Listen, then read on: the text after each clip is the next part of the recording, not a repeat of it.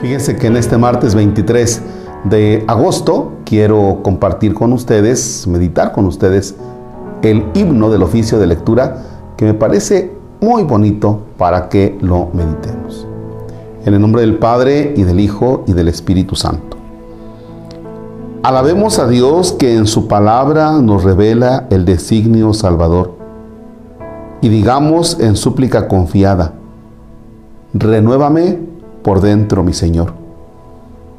No cerremos el alma a su llamada, ni dejemos que arraigue el desamor. Aunque dure la lucha, su palabra será bálsamo suave en el dolor. Caminemos los días de esta vida como tiempo de Dios y de oración. Él es fiel a la alianza prometida. Si eres mi pueblo, yo seré tu Dios. Tú dijiste, Jesús, que eras camino para llegar al Padre sin temor. Concédenos la gracia de tu Espíritu que nos lleve al encuentro del Señor. Amén. De este himno, dos ideas. La primera que me encanta. Renuévame por dentro, Señor. Renuévame por dentro, Señor. Corremos el riesgo que a lo largo de los días vayamos viviendo de manera automática a tal grado que se nos haga ya una vida muy ordinaria. Si te das cuenta, puede ser que ya tengas una vida muy ordinaria.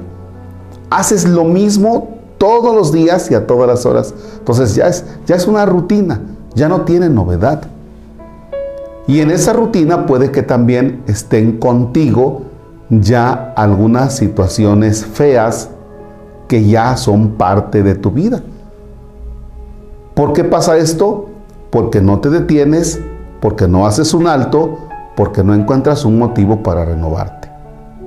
Motivo para renovarte. ¿Cuál puede ser? Tu cumpleaños. Motivo para renovarte. ¿Cuál puede ser?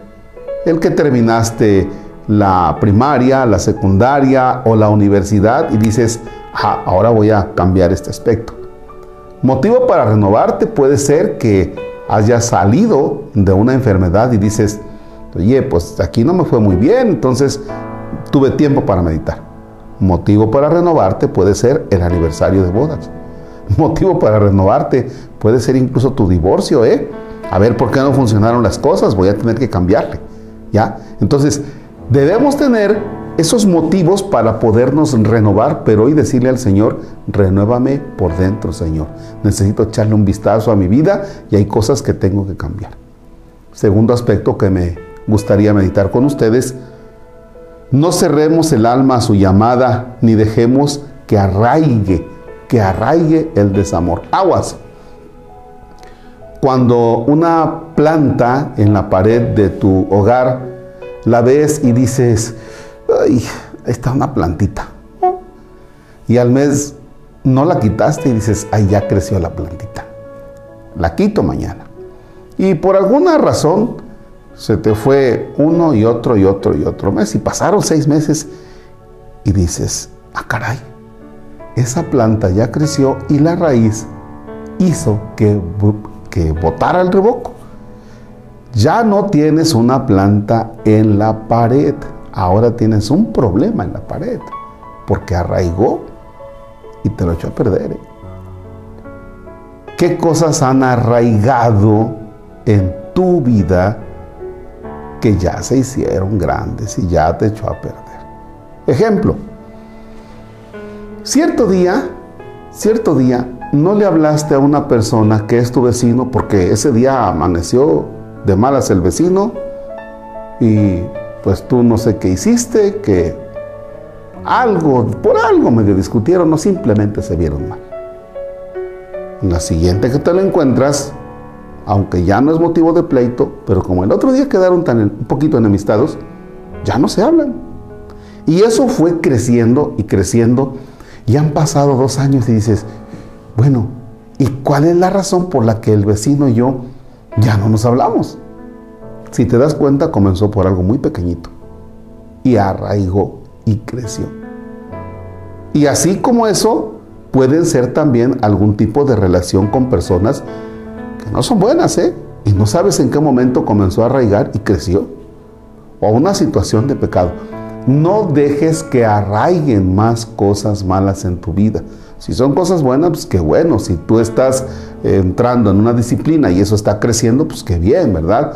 Si tú te estás organizando para bien, si tú eres disciplinado en algo, si tú estás cuidando tu salud, pues qué bueno. Pero si están arraigando en ti cosas malas, no dejes que arraiguen, porque se van a hacer grandes y al rato, al rato, al racho, al rato, eso te va a echar a perder tu vida. Padre nuestro que estás en el cielo, santificado sea tu nombre. Venga a nosotros tu reino. Hágase tu voluntad en la tierra como en el cielo. Danos hoy nuestro pan de cada día. Perdona nuestras ofensas como también nosotros perdonamos a los que nos ofenden. No nos dejes caer en tentación y líbranos del mal. Señor esté con ustedes. La bendición de Dios Todopoderoso, Padre, Hijo y Espíritu Santo, descienda sobre ustedes y permanezca para siempre. Que tengan un excelente martes de frutas y verduras. Gracias.